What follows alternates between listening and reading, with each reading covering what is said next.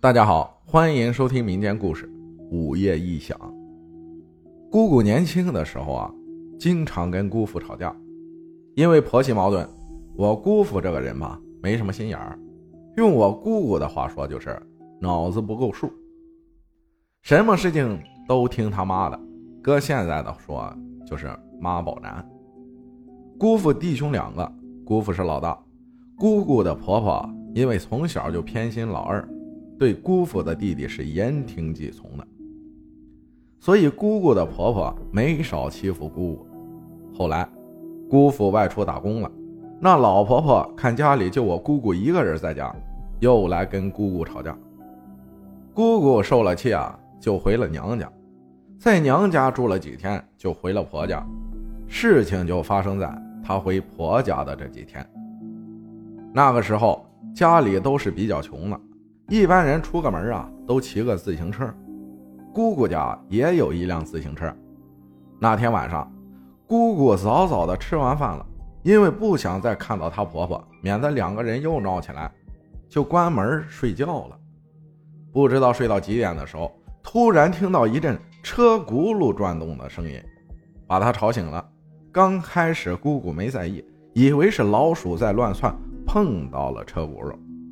因为那辆自行车就在客厅里放着，姑姑就在客厅里间的卧室睡觉，她没在意，因为是冬天，天气冷，她也就没起来看，就继续睡觉。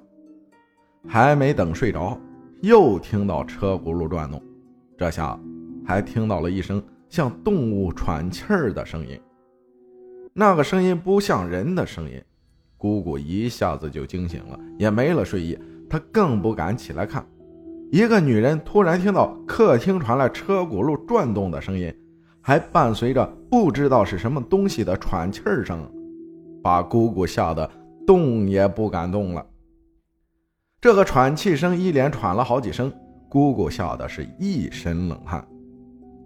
车轱辘一直在转，突然有人说话：“你终于回来了。”好像在客厅。姑姑全身都僵硬了，头皮也发麻，她也不敢动，差点就要哭了。那个声音很低沉，像个男人的声音。那句话之后就没有声音了，车轱辘转动的声音也渐渐没有了。姑姑一身的冷汗，她还是不敢动，就那样躺着。后来可能是太困了，就睡着了。白天的时候呢？他没跟别人说，亲戚朋友们啊都出门在外，姑姑也不好意思去找别人陪着自己，只能一个人。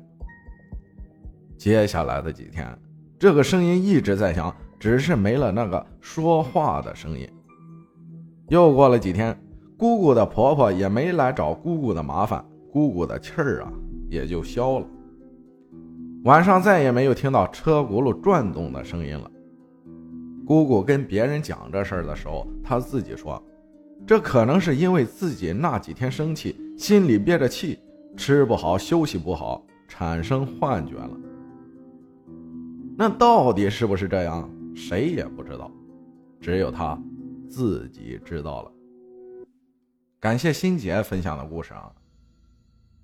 华夏五千年，自古以来婆媳矛盾啊，就是一个大问题。这个要怎么解决呢？我也不知道，但是我知道一点气大绝对的伤身。